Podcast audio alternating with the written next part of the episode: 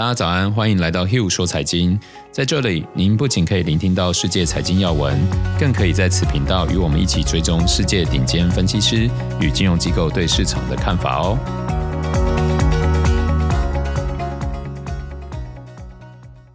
大家早安，我是 Hill，今天是二零二一年一月四号，终于度过了二零二零年了。不知道大家跨年怎么庆祝的呢？既然是二零二一年第一天开市。就来分享一下我自己对今年的看法和布局的方向，顺便也整理一下分析师们对于今年的展望。最新出现的变种病毒以及欧美各国居高不下的新增确诊数，确实让市场非常的担心。尤其当我们台湾终于还是出现了本土病例，难免让大家紧张。虽然破功并不令人意外。如果有 follow 我们的 podcast，或是持续关心疫情状况的人，都会知道，实际上全国的疫情已经比三四月来的还要更严重。英国和南非创纪录的新增病例显示，新种病毒的传染性变得更强，而究竟影响会有多严重？可能还要等新一波的死亡数据出现才会知道。在此之前，市场可能都会笼罩在忧虑的情绪中。虽然还不至于看空，但是波动盘整是少不了的。不过，我们投资规划的方向仍然以长期为主。当目标是长期的稳定获利，就比较不容易受到短期的情绪影响。今天想要将分享的顺序颠倒过来，先来说说我的看法，再聊一聊机构的观点。因为收到许多回馈，是喜欢我们的分析方式，但有时候前半铺陈的部分太多了，所以我们就来换个口味。再麻烦大家告诉我效果怎么样喽。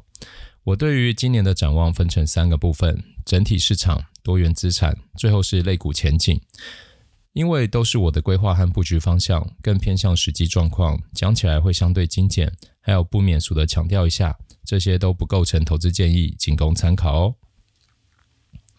首先是整体市场，在成熟市场中最吸引我的依然是美国。虽然我们看到美元疲软的趋势不减，也有朋友感到担心来询问过，但我的看法始终如一。美国一样是资产配置中最重要的区域，美元还是世界上最通用也最安全的货币。如果只是担心短期的汇率亏损，市场上也有美元指数期货之类的商品可以做避险，不需要跟着新闻标题恐慌。除非手头上真的有紧急资金需求，不然美元的汇率表现实在不是什么大问题。而我认为美国资产的本身吸引力仍高于平均，尤其在后疫情时代。创新的应用和快速转变的商业模式，让许多的新兴公司，甚至是存在已久但原本不热门的企业，一一浮现了投资价值，证明疫情就是一把两面刃，只要概念正确，就不缺投资机会。这个特色正是成熟的美国市场最有价值的部分。在新兴市场中，最看好的当属印度以及东南亚市场。印度的人口红利和技术革新在这两年吸引了全球企业的目光，资本进驻以及技术合作屡见不鲜。不仅如此，包含东南亚在内的消费能力更是来到了高峰。电子商务、社群平台。串流媒体、通讯服务和物流服务是五个我认为必须要布局的领域。当然，东南亚的投资稍显不便，有时候未必能买到特定想要的资产。下手的方向就会以合资企业、主题式的 ETF，还有相关的概念延伸的上下游为主。接着，我们来聊聊多元资产。先讲商品。像基本金属、农产品仍然是强势，不只是因为美元走弱，也和全球贸易需求激增以及航运量不足有关。航运股的股价虽然大涨，但是实际的运送量受到上半年重创的影响，尚不足以满足现有的需求。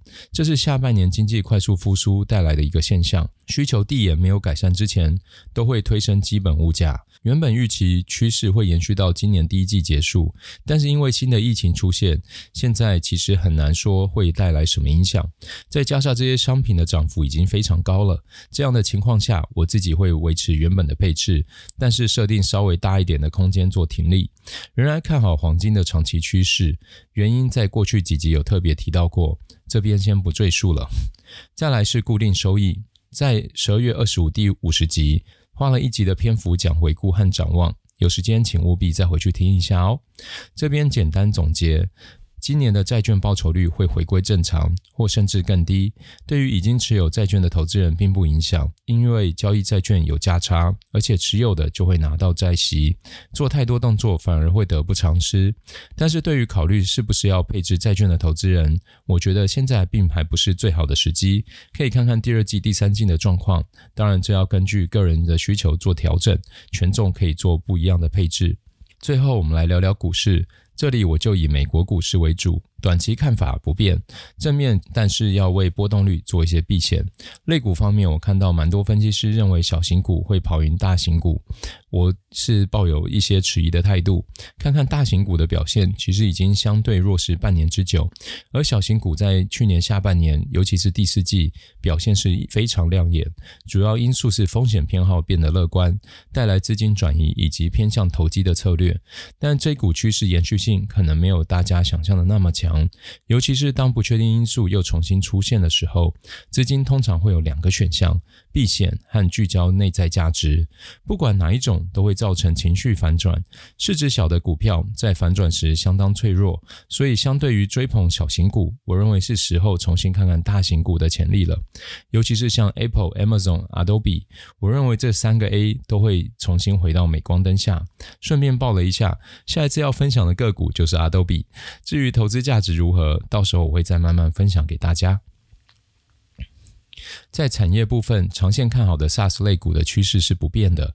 有时间会分享一集 SaaS 的介绍。而之前在第三十八和四十四集分享的 Dropbox、Unity 时，有提到游戏娱乐和云端服务储存产业也都是关注焦点。除此之外，金融支付一直是我长期持有且看好的，之后会持续更新在个股分享系列里面。而现在最令我关注的是直通安全产业。上周美国政府和微软相继爆出使用 SolarWinds 管理软体，却反而遭到骇客攻击后。